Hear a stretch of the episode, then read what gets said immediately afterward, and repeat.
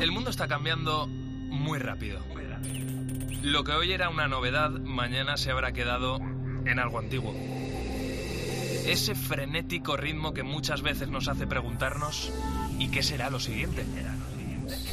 Velocidad que genera incertidumbre, a veces miedo, pero también intriga, ilusión y sobre todo emoción por conocer. La ciencia, la tecnología, la innovación, los cambios sociales nos empujan para seguir avanzando. Soy José Ángel Cuadrado y si tú me preguntas ¿qué será lo siguiente? ¿Qué va a ser lo siguiente? Yo te respondo, esto es lo que viene. Hoy mismo vamos a lanzar a audiencia pública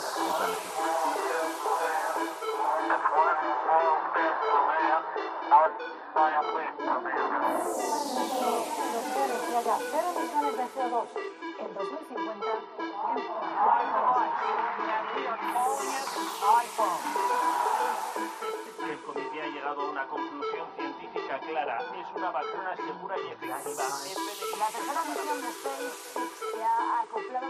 En la COPE. José Ángel Cuadrado. Lo que viene.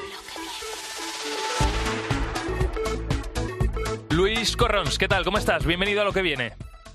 Muy buenas, ¿qué tal estáis? Muy bien. Oye, eh, Luis, eh, una pregunta muy directa y que quiero que me respondas casi como, como si fuera a modo de titular, ¿no? ¿Estamos en el momento de, de la historia en el que más ataques en Internet, más ataques digitales eh, se están produciendo eh, casi al segundo, podríamos decir? Sí, sí, estamos exactamente en ese momento. Cada vez estamos más conectados a la vida digital y cada vez hay más ataques amenazándonos.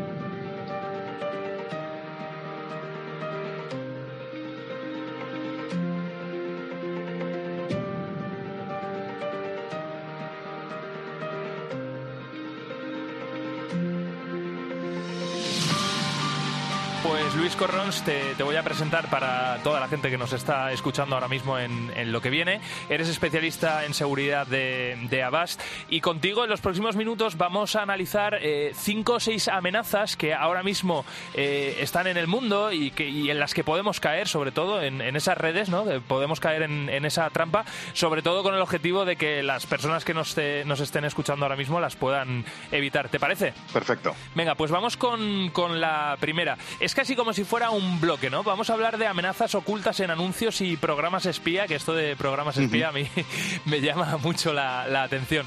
Eh, en primer lugar, eh, hablemos de unas aplicaciones eh, que muestran anuncios mientras la pantalla de nuestro dispositivo, de nuestro móvil, está apagada. ¿Eso cómo puede ser? O sea, ¿cómo hemos llegado a ese punto? Sí, bueno, al final eh, tenemos instaladas aplicaciones en nuestros móviles. Las propias tiendas de aplicaciones de los móviles eh, tienen muchas protecciones para evitar que te instales cosas que sean maliciosas, pero los delincuentes saben también cómo poder saltarse eh, este tipo de protecciones. Y aquí la última tendencia que estamos viendo es lo que estabas comentando. Eh, ¿Por qué hacen esto? Muchas aplicaciones sabemos que en los móviles que son gratuitas. ¿Y cómo hacen dinero? Mostrando publicidad. Perfecto, lo sabemos todos. Eh, y aquí alguien pensó, eh, dijo, oye, ¿y si hacemos una aplicación y, de, y cuando no esté en uso el teléfono y esté la pantalla apagada, empezamos a mostrar anuncios? Nadie lo va a ver porque está la pantalla apagada, pero al estar mostrando anuncios, nosotros vamos a recibir dinero porque nos pagan por cuantos, anu- cuantos más anuncios mostremos al, al usuario. Estás Claro. engañando al anunciante, estás engañando a todo el mundo. Le estás consumiendo la batería a- al usuario eh, y bueno, le, le puedes llegar a estar, hasta- le pueden hacer lo que quieran al usuario realmente. Y, y esto, eh, Luis, ¿cómo, lo- ¿cómo lo podemos evitar? Bueno, aquí, eh, por un lado, veríamos que, se, que aumenta el gasto de, de batería, incluso el gasto de, de datos, de consumo por Internet. Podríamos ver, si vemos que es una aplicación la que nos está consumiendo batería especialmente, esto nos puede de- indicar claramente que algo malo hay con esa aplicación. En cualquier caso, existen antivirus para, para móviles también que te puedes instalar y analizar las aplicaciones que tienes por si hay alguna que, que sea maliciosa. Pero bueno, mirando lo que es el, el consumo de batería y de datos de una, de una aplicación durante un periodo de tiempo, sobre todo si, habíamos si hemos tenido el, el teléfono móvil bloqueado, con esto ya Hmm. nos quedaría claro. Ah, incluso aunque sea un móvil algo antiguo, que la batería va a durar menos, Eh, pero más o menos tenemos una noción de cuánta, cuánto nos aguanta el móvil si no estás haciendo nada con él. Mm. Si de repente ves que empieza a disminuir mucho más rápido de lo normal, ahí ya enseguida va, tiene que saltar la alarma. Bueno, pues esa es la, la primera alerta que debemos tener en cuenta. La segunda alerta, esta a mí, Luis, me sorprende que se siga engañando a la gente con esto. Y es eh, una, em- una empresa, eh, en teoría oficial, ¿no? Eh, que se encarga de proteger tu móvil o tu ordenador. Eh, de repente te salta un- una ventana en, en tu dispositivo y te alerta de que has recibido un ataque, que se han colado en tu dispositivo y que te van a robar información, ¿no? Y te Mm. proponen un enlace para que tú entres eh, en esa página web supuestamente oficial, metas los datos de tu tarjeta para contratar un antivirus y en ese momento tienen tus datos y te pueden hacer un destrozo. Eh, ¿Cómo se sigue engaña- engañando a la gente con todo esto? Sí, bueno, por un lado, eh, la gente sabe, es consciente que cada vez hay más ataques y están preocupados. Entonces, saben que el, el poder ser víctima de un ataque es más real hoy de lo que era hace cinco años o diez años, ¿no? En, nuestro teléfono móvil. Entonces, eh, son más susceptibles de, creerse este tipo de engaños. Eh, te lo muestran con mensajes muy realistas, que a veces parece que el mensaje te lo está mandando el propio sistema operativo del teléfono móvil. Son un tipo de, mensajes que no son extraños, eh, para los usuarios y están muy bien hechos de tal forma que parece, oye, efectivamente parece que tengo un problema de seguridad, te mandan, te dicen, bueno, nosotros te lo solucionamos, mira, aquí puedes instalarte esto, me das tus datos, tu tarjeta de crédito, evidentemente lo que estás haciendo es darle tus datos a, a los ciberdelincuentes que Mm. luego te pueden vaciar de dinero todo. Además de luego coger esos datos, venderlos, etcétera. Mm. Eh, y luego la tercera alerta que debemos tener en cuenta es lo que yo decía que me parece muy sugerente el nombre, no lo que es en sí mismo, que son los programas espía. Eh, claro, eh, aquí yo, por ejemplo, he leído que existe una aplicación que en la guerra entre Israel y Hamas eh, se están descargando personas que viven allí, ¿no? Que es una aplicación Mm. que les alerta de los misiles que, que se van a recibir en, en la zona en, en la que están. Eh, pero no sé si puedes poner algún ejemplo más de este tipo de aplicaciones que nos podemos descargar en nuestro día a día y que realmente también nos pueden generar un problema. Sí, bueno, es- este es, este es un ejemplo porque eh, que está bien porque trata de ser eh, algo que no es. Eh, se está diciendo que es un programa para alerta de misiles y luego además lo que está haciendo es monitorizarte y espiando completamente, miran los SMS que mandas, las llamadas, etcétera, correos electrónicos, todo. Pero hay programas espía que son legales, digamos, que están hechos adrede para espiar. ¿quién quiere espiar a alguien? ¿No? Pues imaginémonos, no sé, la típica pareja eh, enfermiza, celosa, Ajá. que quiere que quiere controlar a su pareja y quiere saber todo lo que hace, quiere saber quién le llama, cómo le llama, etcétera. Eh, hay programas de estos que existen y que se pueden instalar eh, y te los pueden llegar a instalar en tu móvil eh, alguien que tenga acceso físico a tu móvil, de tal forma que luego te pueda estar eh, espiando toda tu vida a través del móvil sin que tú lo sepas. Eh, Sin que lo sepas.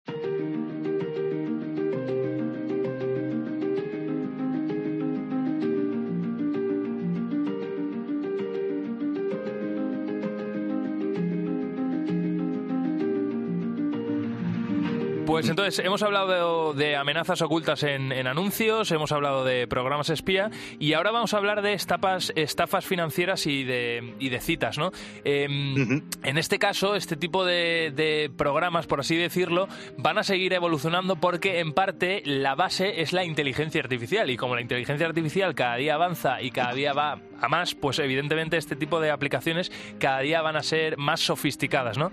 Eh, si te parece, Sí. Luis, vamos a hablar en primer lugar de las estafa- estafas financieras y en este caso lo que puede suceder es que cualquier persona con inteligencia artificial genere un vídeo, por ejemplo, en el que en ese vídeo esté Elon Musk anunciando que va a lanzar al mercado una criptomoneda mañana, que la criptomoneda va a aumentar de valor eh, en los próximos dos meses y tú vas e inviertes ¿no? en esa criptomoneda que en el fondo no existe porque ese Elon Musk es falso. Correcto. Esto, esto es un ejemplo, pero incluso van más allá de forma más sutil. Porque esto, bueno, te pueden engañar igual, pero dice, ¿cómo esto? A ver, puedes buscar en internet a ver si alguien dice algo más de esta moneda.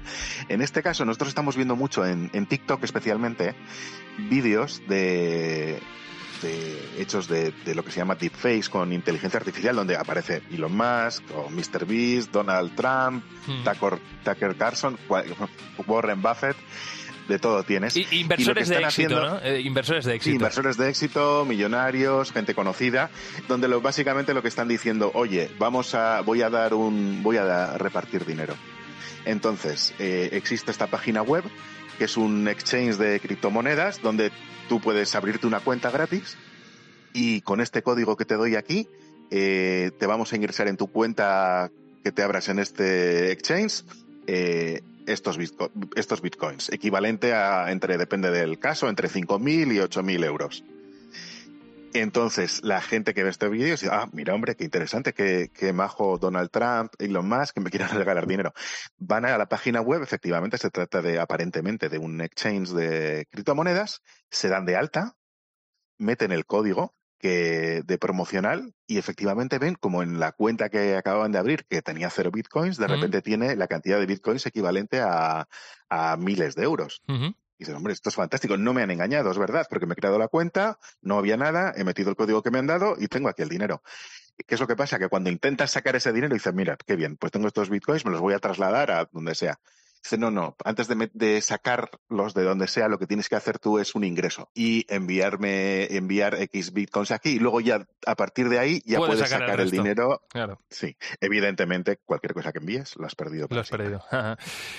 Y la última, como comentaba yo, adelantaba, estafas de citas. En este caso, vosotros, investigadores de, de Avast, eh, habéis descubierto recientemente eh, una aplicación ¿no? que se llama LoveGPT, eh, que en este caso lo que hace es generar por inteligencia artificial supuestas citas. ¿no? imagínate que yo estoy soltero, quiero ligar, entonces se me presenta una, una chica que me parece atractiva, que tengo buena relación, buena conexión con ella por, por teléfono.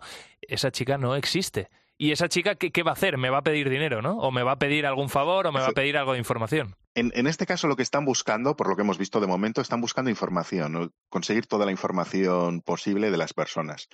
Esto, los delincuentes que, están desarrollando este programa eh, tienen, es una aplicación bastante completa que crea perfiles falsos lo registra en diferentes aplicaciones de citas, pues no sé, puede ser Tinder o cualquiera que se nos ocurra, todas las, más conocidas.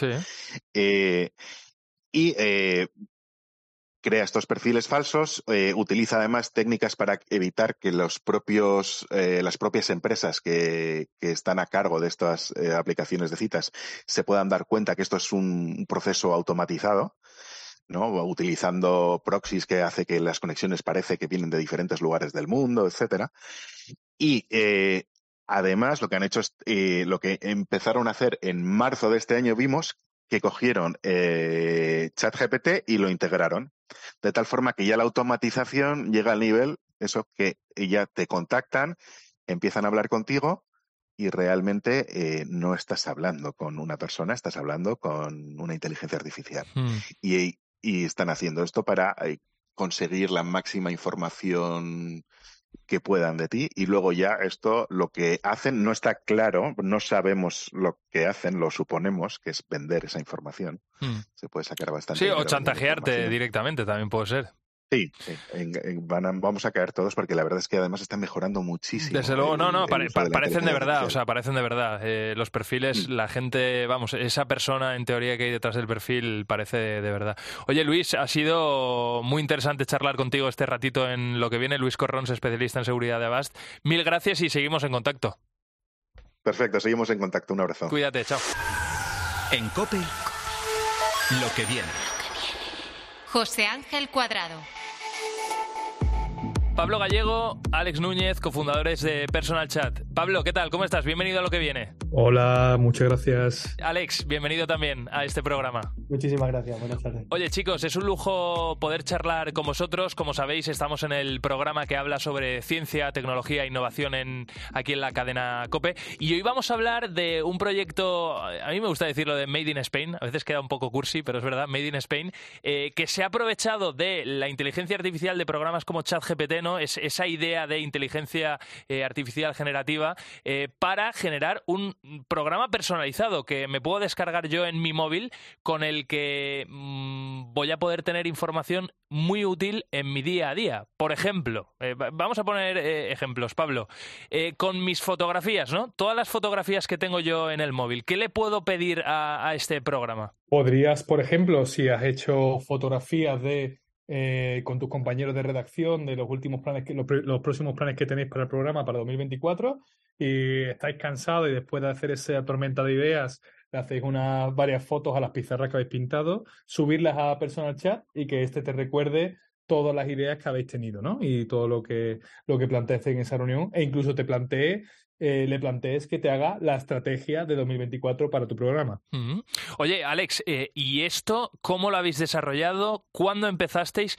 ¿Y por qué? Porque, claro, yo al final digo, eh, esto es muy parecido a ChatGPT, ¿no? Ya existe el programa, yo me puedo meter en Internet, puedo preguntar.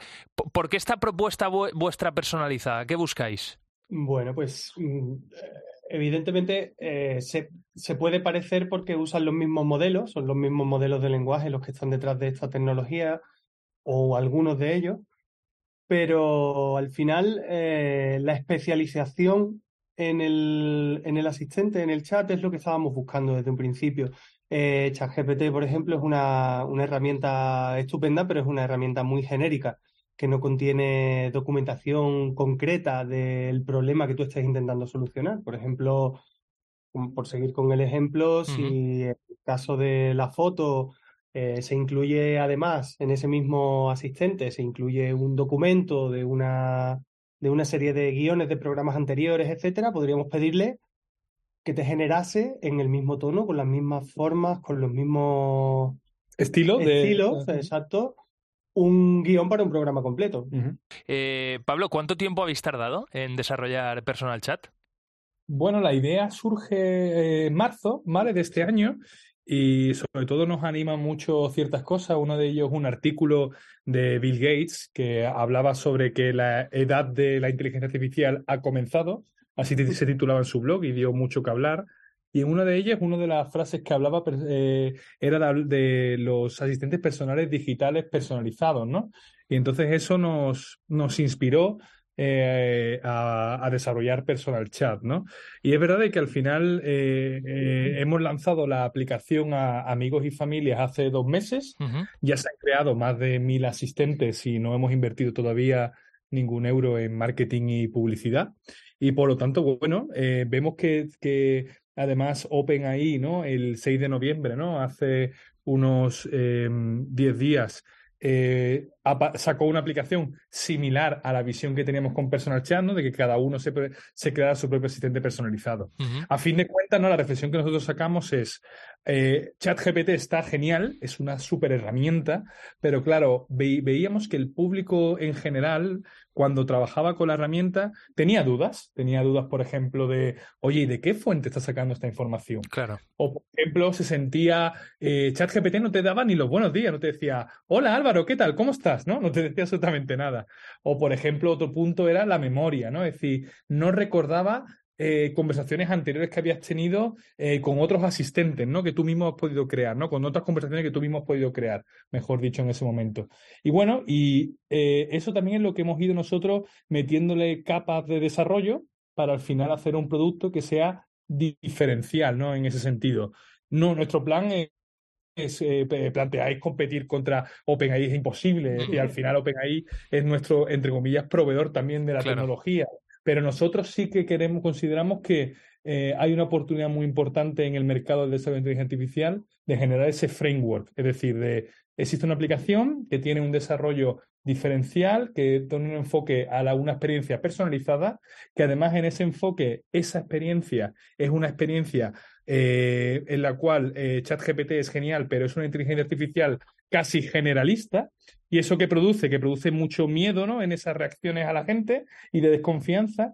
Y aquí lo que permitimos al usuario es que ellos mismos puedan crear el asistente como ellos quieran. Y si ellos trabajan en un despacho de abogados y escriben las denuncias de una manera, pues directamente puedan subir el estilo de anuncios que ellos hacen y a raíz de eso trabajar con el asistente en su día a día, ¿no? O si pertenece a un, a un equipo de estudio de trabajo y sube eh, toda la historia de España del siglo XIX, por ponerte un ejemplo, pues directamente vayan el enfoque de la fuente que ellos quieren y no acudan a una inteligencia artificial que, hombre, que tiene unas fuentes muy buenas, que tiene 13 billones de parámetros, pero que al final no es el planteamiento que ellos están buscando, no es el Mm. ángulo de conocimiento técnico, el know-how, ¿no? Que se llama también con el anglicismo que ellos están planteando. ¿no? Y, aquí también, chicos, eh, superamos una barrera que es la de la autoría de la información que nos está llegando, ¿no? Que ese es uno de los grandes problemas que tenemos con, con ChatGPT, ¿no? O sea, eh, nosotros que trabajamos aquí en, en- en la radio, yo estoy coordinando también el, el área digital, ¿no?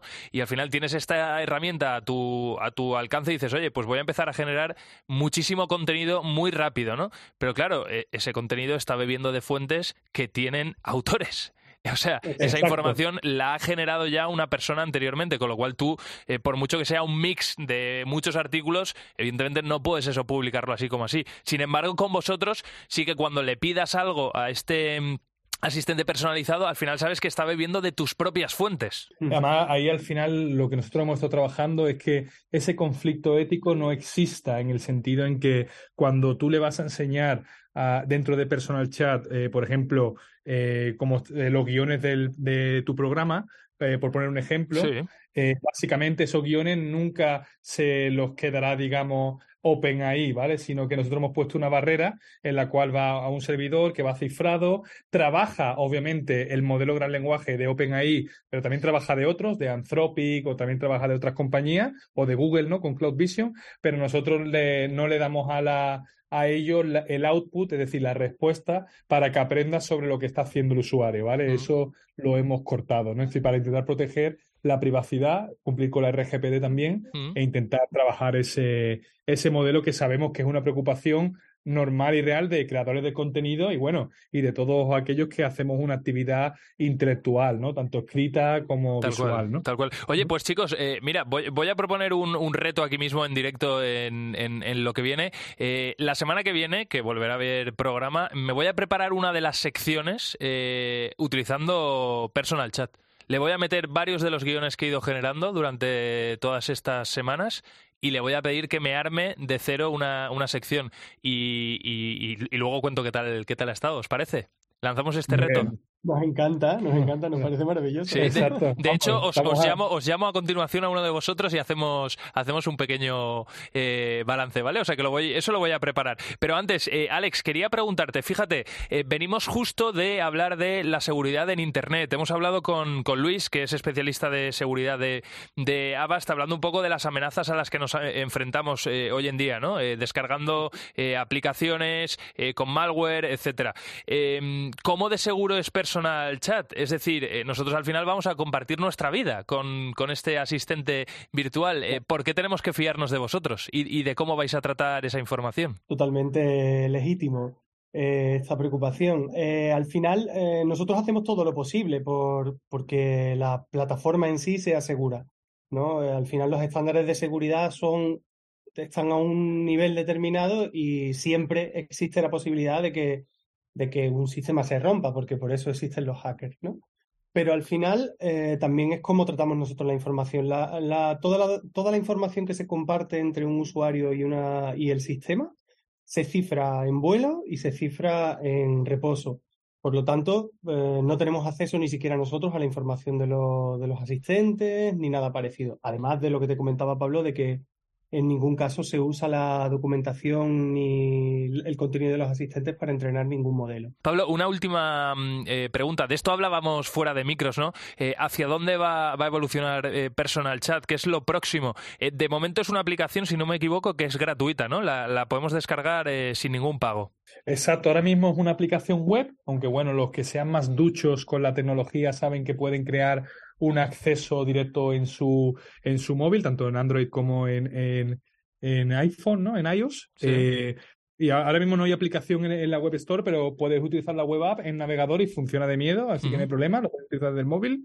Y bueno, y la, el futuro, ¿cómo lo vemos? Pues bueno, vemos muchas oportunidades. Ahora mismo las hay como tres fases, te diría, ¿vale? La primera es eh, terminar la integración de otros modelos de lenguaje para que la gente no solo use el modelo eh, clásico de ChatGPT que conoce todo el mundo, sino que pueda tener acceso a otros modelos y al final eso es el propósito con el que nace también la eh, Personal Chat como startup, que es un propósito de obviamente dar acceso a la gente a la, a la inteligencia artificial.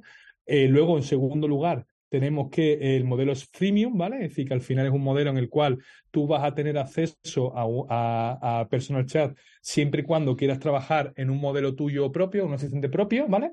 Pero obviamente, si tú, por ejemplo, quieres, eh, personal chat tiene funcionalidades que serían de pago, como por ejemplo eh, compartir un personal chat con gente de tu equipo. Imaginaros que sois varios del equipo que hacéis el programa y quieres compartir el asistente que has hecho, Álvaro, pues ya si tendrías un modelo de, de suscripción, ¿vale? Que serían 8,90 al mes.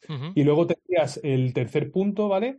Que es buscar además que dentro de ese modelo freemium sea totalmente sostenible, ¿no? Y para ello vamos a buscar algún tipo de innovación y creemos que la publicidad, que a veces la pobre está tan denostada, hay una oportunidad enorme para poder integrarla en estos modelos de, de asistentes, ¿no? Y que también puedas, eh, puedan vivir estos modelos y puedan dar acceso universal a la gente a inteligencia artificial, al igual que hoy en día se dan las comunicaciones en las redes sociales hmm. a través de un modelo basado en publicidad. Hmm.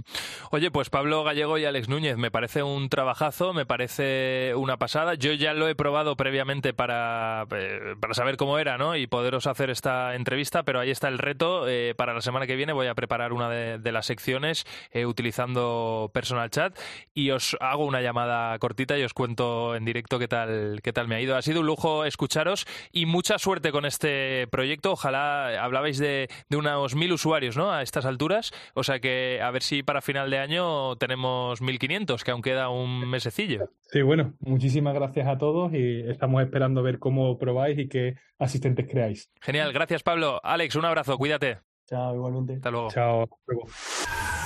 En COPE, lo que viene. José Ángel Cuadrado.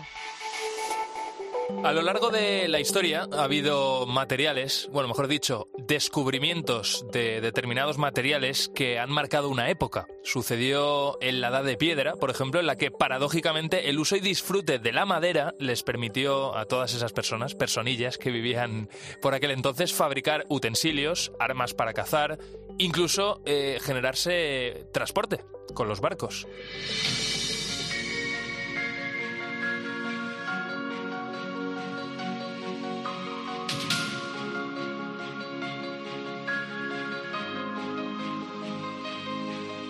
Sucedió después en la edad de, hierro, unos 1200 años antes de, Cristo, cuando este material convirtió las propias armas de las que hablábamos en materiales, eh, en elementos, mejor dicho, mucho más fuertes. Sucedió también con el papel, en el año 105 después de Cristo, descubierto en China como una pasta con fibras de plantas como seda o bambú, la cual dejaban secar en, en tamices. Y todo esto nos ha hecho llegar hasta donde estamos, hasta el día de hoy. Y como estamos en lo que viene, los próximos minutos los vamos a dedicar a hablar de alguno de esos materiales que van a cambiar nuestro mundo para siempre. Y hay un buen amigo de, este programa, de lo que viene, que lleva una década, 10 años, impulsando, bueno, mucho más, ¿eh? pero en concreto con, algo de lo que vamos a hablar eh, a continuación, impulsando a las nuevas generaciones a descubrir ese material que pretende revolucionar el mundo. José Ignacio Pastor, catedrático, experto en materiales de la Universidad Politécnica de Madrid. José Ignacio, ¿qué tal? ¿Cómo estás? Bienvenido a lo que viene. Bien hallados a todos vosotros y a vuestros radio oyentes. Oye, es un lujo volver a escucharte.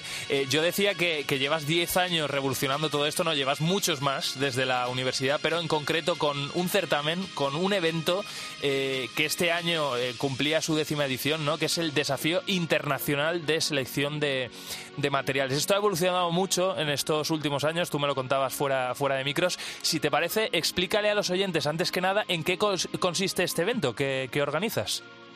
Pues este desafío internacional empezó siendo una cosa pequeñita que hacía para mis alumnos de selección de materiales y los de alguna otra universidad de España, donde la idea era utilizar eh, una metodología que permite a los ingenieros en general, no solamente a los ingenieros de materiales, entre los 200.000 materiales disponibles en la actualidad, más o menos, eh, saber, conocer cuál es el mejor para una aplicación. Claro, el proceso de prueba y error con 200.000 materiales no es viable.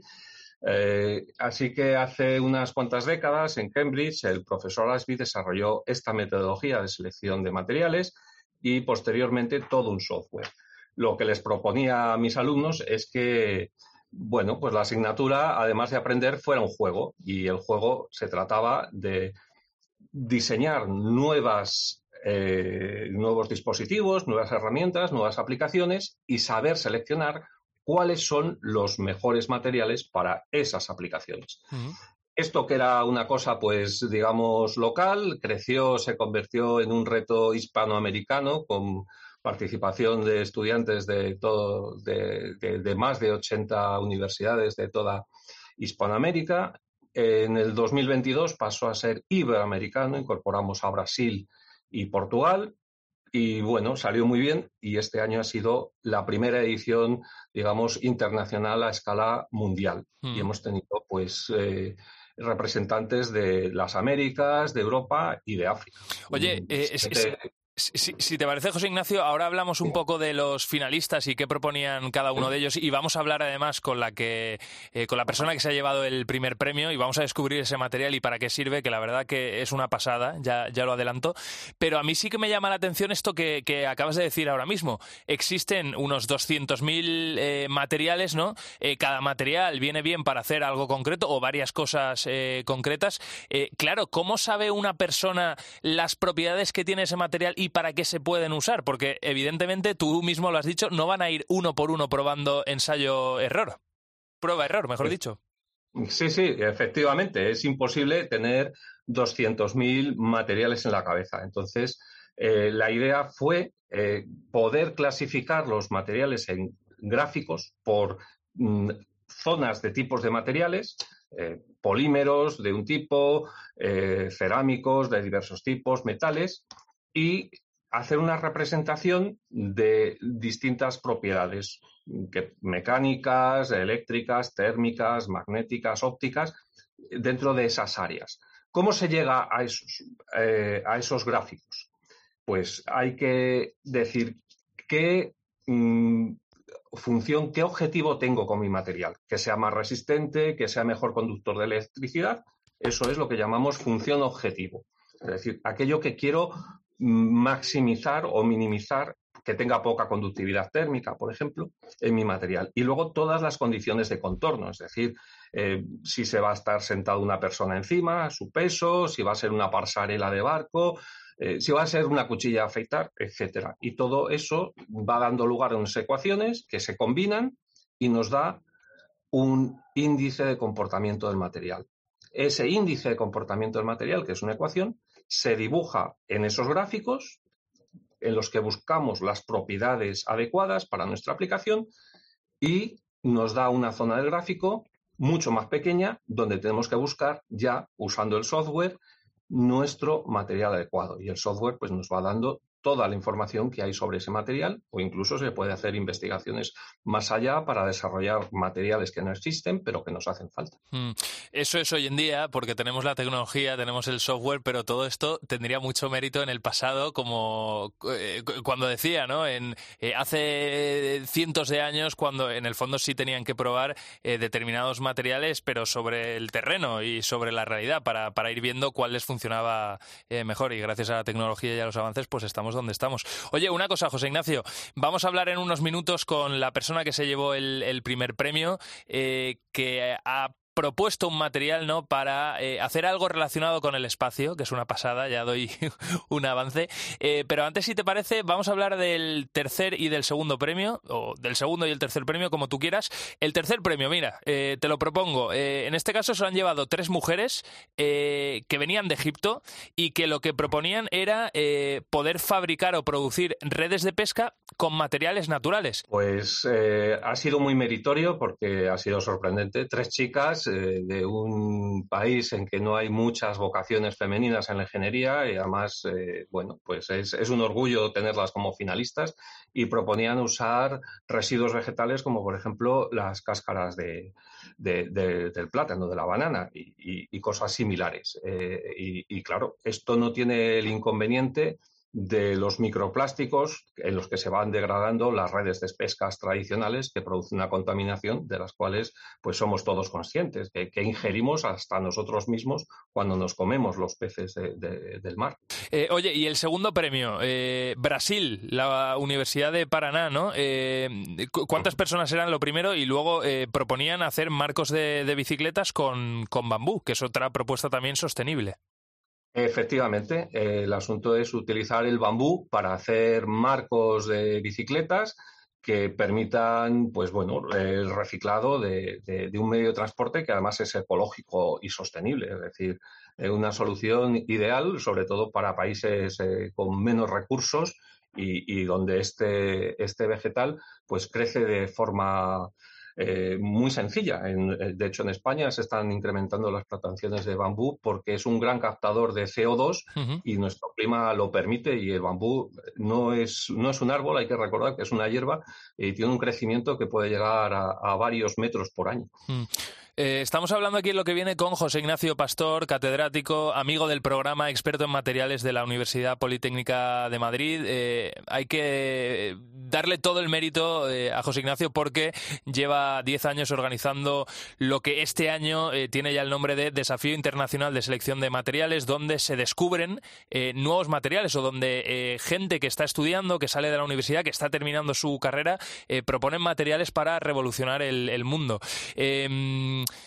Vamos a saludar a una persona que este año eh, se ha llevado el primer premio en, este galardón, en este desafío internacional de selección de, materiales, que es Aida Martínez. Aida, ¿qué tal? ¿Cómo estás? Bienvenida a lo que viene. Hola, pues buenos días a todos y muchas gracias a los que están escuchando y a vosotros por haberme invitado a vuestro programa. Eh, también ya ahora, antes de nada, doy las gracias a, los organizadores, a ANSIS y, a Granta, por supuesto también a José Ignacio, eh, por crear este esta eh, iniciativa eh, didáctica en la que se potencia pues, el uso de este software.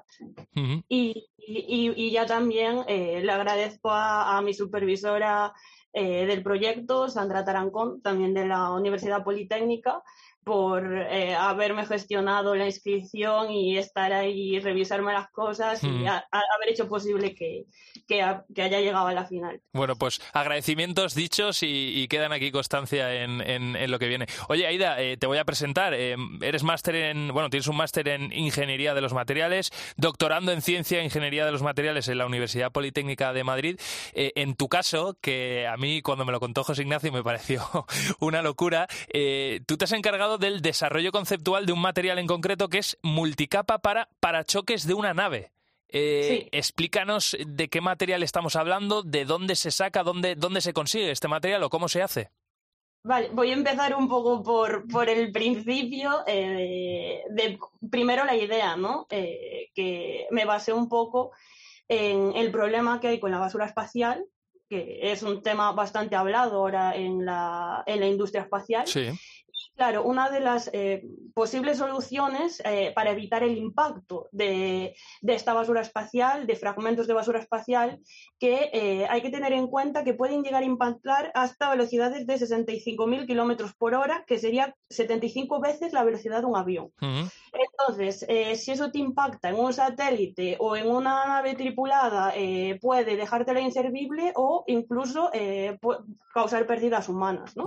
puede triturar lo que lo que pille por delante, básicamente. Y entonces, una de las soluciones propuestas desde ya hace años, porque de aquellas era para prevenir impacto de micrometeoritos también a, estas velocidades, fue el escudo Whipple que eh, en su configuración más simple eh, consta de un parachoques delantero y luego de una pared trasera o mismamente la, la piel del, de la nave espacial, pero están bastante, hay una distancia de separación. Habría un hueco entre el parachoques delantero y lo que es el fuselaje de tu nave espacial. Entonces yo eh, lo que quise eh, fue eh, seleccionar los materiales más adecuados para este parachoques delantero. Y, y, lo que pasa es lo siguiente, el proyectil impactaría primero, obviamente, en el parachoques delantero y se fragmenta y conforma lo que le llaman una nube de escombros, los fragmentos todos que se van difundiendo hacia tu eh, pared, hacia tu fuselaje de, la nave. Entonces, según cuántos se lleguen a difundir, eh, te va a causar mayor o menor daño en tu pared.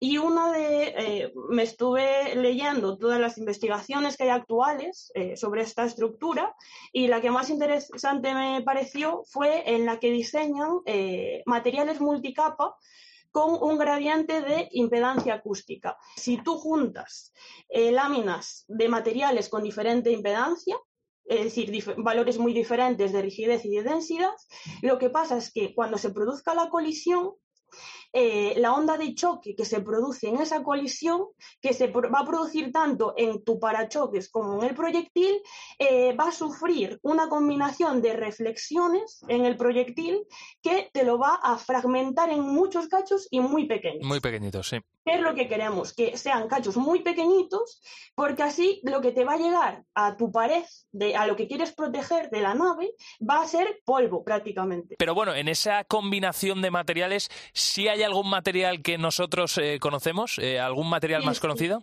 Eh, la primera de las capas, para la primera y la tercera, esto tenéis que pensarlo como un sándwich. Sí.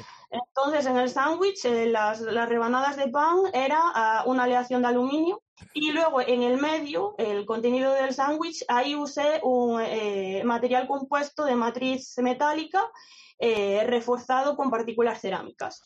y, este tipo de material compuesto te da encima la, combinación de tenacidad con eh, dureza.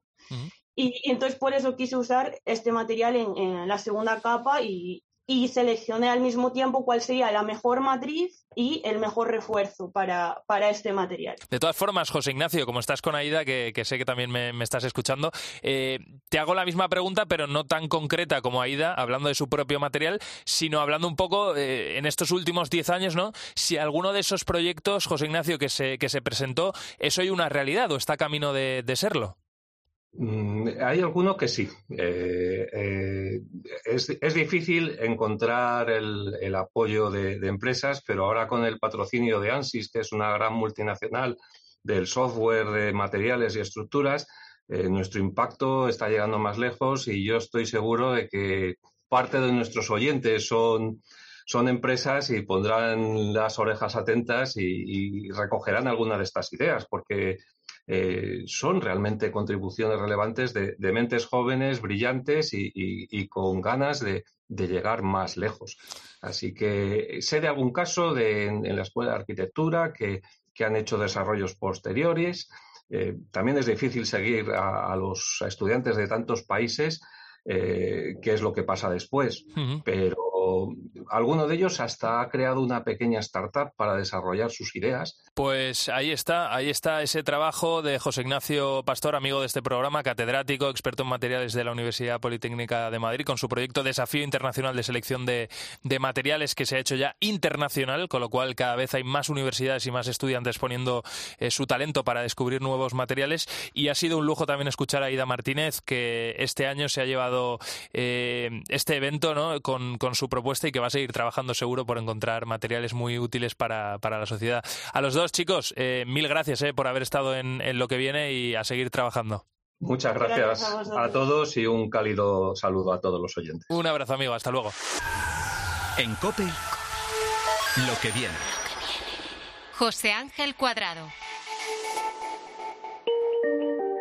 El sector de la medicina y sus galopantes avances es apasionante. Cada vez se dan más pasos y gran parte del mérito de ese salto hacia adelante la tiene la digitalización en la que nos encontramos. De hecho, este fue uno de los sectores que más evolucionó durante la pandemia eh, a golpe un poquito de, necesidad.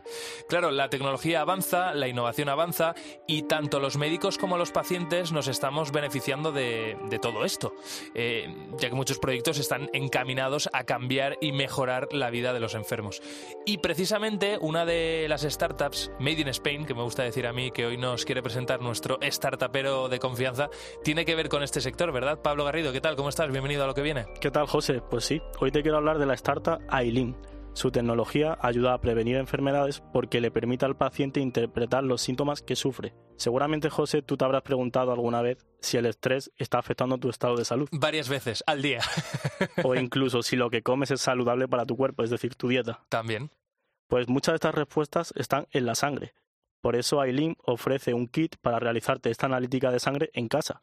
Se ha desarrollado con clínicas y profesionales del sector y da resultados personalizados. De esta forma son comprensibles y están disponibles entre 24 y 48 horas. Qué bien pinta todo esto. Eh, Isabel Caruana, CEO y fundadora de Aileen. ¿Qué tal? ¿Cómo estás? Bienvenido bienvenida a lo que viene, Isabel. Hola, buenos días. Muchísimas gracias por, tenernos hoy aquí. Es un lujo escucharte. Oye, tengo entendido que vuestros test tienen la misma precisión científica que un análisis tradicional y por tanto de esta forma puedes o podemos descubrir información relevante sobre eh, nuestro estado de salud. A ver, yo os pido uno de estos kits, ¿vale?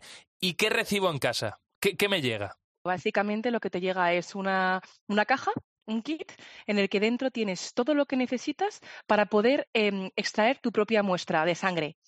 Puede parecer muy, muy bestia, quizás, si te imaginas la típica jeringuilla de cuando vas al centro de extracción a hacértelo, ¿no? Y yo soy un poco aprensivo, ¿eh? O sea, que aquí me tienes que convencer. Claro, claro, no, no. Lo que hemos hecho nosotros es ponerlo mucho más fácil para el paciente, de tal forma que solo tiene que hacerse un pinchacito en el dedo, no ves ninguna aguja y recolectas la sangre en un botecito, está todo preparado con instrucciones además que son súper fáciles de entender y que te cuentan cómo tienes que hacerlo. Em, y una vez has recogido la muestra, lo que hacemos es que viene eh, un transportista, te lo recoge de tu casa, no tienes que moverte, y lo llevamos al laboratorio. El laboratorio lo analiza y nos entrega a nosotros los resultados para que nuestro equipo médico te explique cómo estás y qué tienes que hacer para mejorar. En mi sangre, eh, ¿qué información hay sobre eh, si lo estoy haciendo bien o mal en el deporte? Yo, por ejemplo, voy al gimnasio, ¿no? Entonces, ¿qué debería verse en mi sangre, eh, Isabel?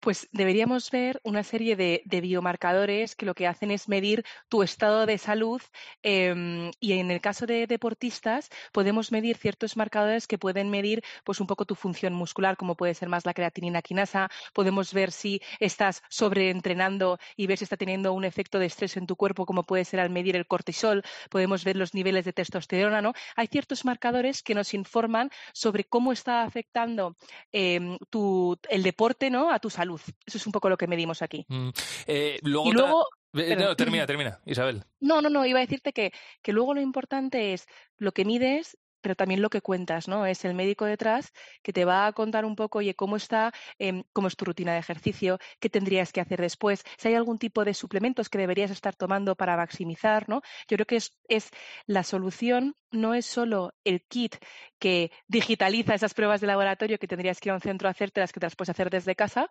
em, sino es también eh, ese informe que ya no es el PDF en blanco y negro que nadie entiende con negrita, ¿no? Sino que ya está explicado por un médico médico que te explica cada biomarcador y la visión en conjunto de cómo estás. Isabel, también he visto que vuestros kits pues, son útiles porque os anticipáis al cáncer de próstata también, ¿verdad? Sí, Sí, tenemos este, este test, la verdad que em, es, uno de mis preferidos y además hemos hecho ya eh, campañas de prevención em, en la que hemos invitado a, a, hombres ¿no? a partir de 55 años con antecedentes a hacerse este, este cribado, que es fundamental porque además este tipo de cáncer, em, la detección precoz es súper importante para, para, salvar vidas. y en algunas campañas, bueno, hemos visto datos súper interesantes y y, la utilidad ¿no? de este tipo de test. Sí. Mm, qué bueno. Oye, Isabel, antes de, despedirte, eh, ¿cuánta gente más o menos está usando ya vuestros test o, lo, ha usado? Pues unas mil personas ya. Ah, Qué mm. bueno, qué bueno, qué bueno, qué bueno. Sí, o sea, eh, esto también te, digo una cosa, que, he empezado por ahí, yo soy muy aprensivo, esto hay que atreverse, es decir, hay que dar el paso, eh, efectivamente comprobar que, que, no da mucha impresión, como tú decías, y ya está. O sea, y hacer una primera prueba, yo creo que es lanzarse y ver la utilidad, claro. Totalmente, totalmente. Nosotros donde lo estamos viendo que, que hay más gente eh, interesada, sobre todo, es en los casos de enfermedades de transmisión sexual, ah. porque al final ahí entra una parte de quizás de, de preservar la intimidad, ¿no? De que eh, sabes que, que, tienes una necesidad, que tienes que salir de dudas, ¿no? Y quizás em, a veces lo retrasas o no quieres contárselo al médico. Nosotros damos una solución para que tú puedas salir de dudas desde casa y en esos casos sí que luego incluimos una consulta médico, ¿no? En caso de que hayas dado positivo Podamos darte ya, ¿no? Una, la, prescripción de lo que necesites si es necesario, ¿no? Eso lo mm. decide el médico, por supuesto, con los datos. Oye, pues eh, Isabel Caruana, CEO y fundadora de Ailin, lo has explicado súper bien. No eres médico, como decías tú, pero lo has explicado rematadamente bien. Sí, no, muy bien. Estamos hablando de medicina personalizada, eh, tratamientos personalizados, eh, es innovación y la verdad que es una maravilla. Ha sido genial escucharte, que vaya muy bien y a ver, porque me imagino que estaréis ya pensando en próximos test para muchas más utilidades. así que nada, estamos pendientes, ¿eh? Claro que sí, claro que sí, fenomenal. Un Muchas abrazo gracias. muy grande, cuídate. En COPE, lo que viene. José Ángel Cuadrado. Pues hasta aquí la ciencia, la tecnología, el futuro en, lo que viene en este programa de la cadena COPE, en el que intentamos presentarte cuál va a ser el futuro a medio y largo plazo, nuestro futuro, el futuro de la humanidad, el futuro de, la sociedad y adelantarnos, ¿no? Poder tomar decisiones con todo esto que te contamos. Espero que los contenidos hayan sido de tu interés. Los puedes recuperar, por supuesto, en nuestra página web. Solo tienes que buscar en programas lo que viene. Ahí está colgado el podcast y, por supuesto, los mejores contenidos contenidos los tienes también en las redes sociales de esta casa de Cope. Hasta siempre.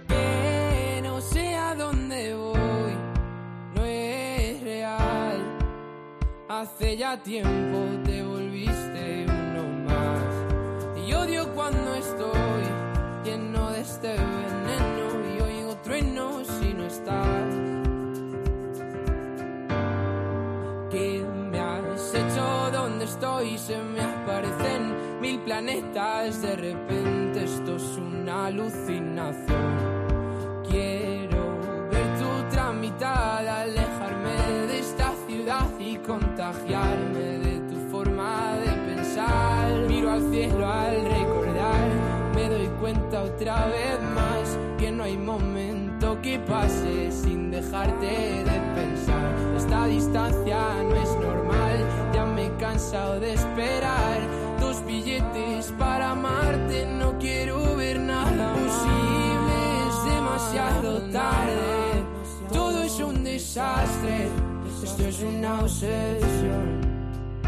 No me sirven tus pocas señales, ya nada es como antes, me olvido de quién soy. ¿Qué me has hecho? ¿Dónde estoy? No vas de frente, es lo de siempre y de repente estoy perdiendo la razón. Cien complejos sin sentido latidos y tu voz y ya no puedo. Que no sé a dónde voy, no es real. Hace ya tiempo te volviste cuando estoy lleno de este veneno y oigo truenos si no estás. Imposible, es demasiado tarde, todo es un desastre, esto es una obsesión. No me sirven tus pocas señales, de nada es como antes, me olvido de quién soy. ¿Y dónde estás? La verdad es que ya van mil noches malditas sin tu abrazo. Es algo raro, estoy viciado a tu amor, a tu amor, a tu amor, amor, no, no, no, no. Quiero verte, verte, verte, que se acabe